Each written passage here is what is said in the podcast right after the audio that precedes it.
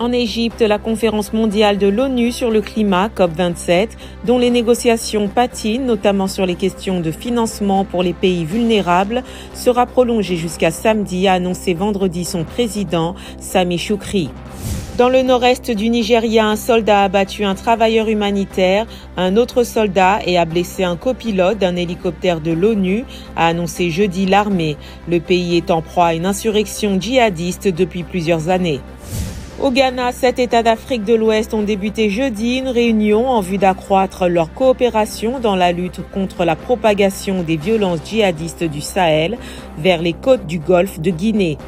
En Tunisie, des centaines de manifestants réunis pour connaître le sort de migrants tunisiens portés disparus depuis près de deux mois ont été empêchés vendredi par la police de se rendre sur l'île de Djerba où doit avoir lieu le 18e sommet de la francophonie selon les médias locaux.